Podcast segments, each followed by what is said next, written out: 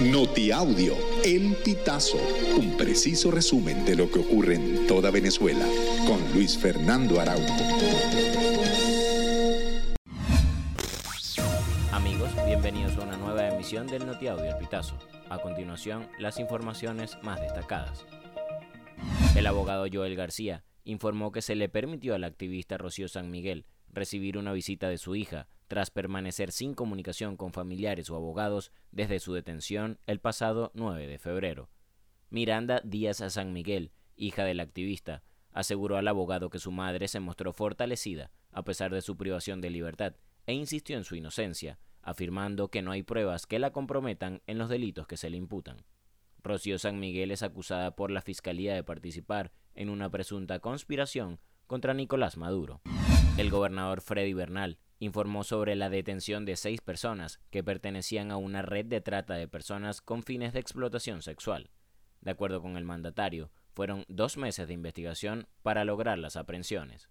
También precisó que fueron detenidos dos conductores de transporte público que trabajaban desde San Cristóbal hasta San Antonio, zona fronteriza de Venezuela con Colombia.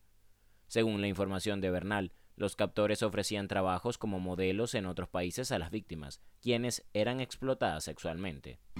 El presidente del partido político COPEI y miembro de la delegación negociadora de la Plataforma Unitaria Democrática, Roberto Enríquez, afirmó que la oposición mayoritaria procura que el gobierno de Nicolás Maduro honre los acuerdos políticos y de carácter electoral suscritos en Barbados. Enríquez dijo que la delegación negociadora de la oposición trabaja para que su contraparte oficialista retome los acuerdos de Barbados y haya unas elecciones presidenciales libres y transparentes este año. El Papa Francisco aseguró que la guerra es siempre inútil. Su afirmación ocurrió después del rezo dominical del Ángelus.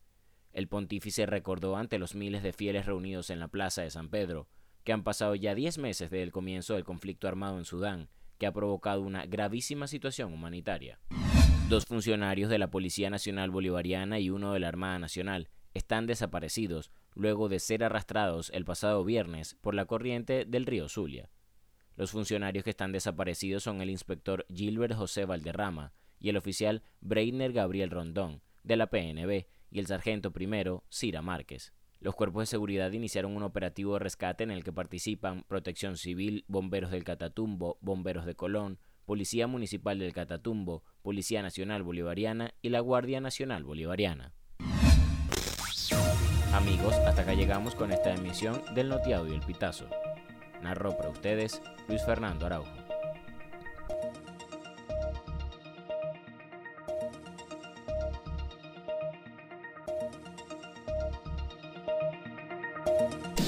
Estas informaciones puedes ampliarlas en nuestra página web elpitazo.net.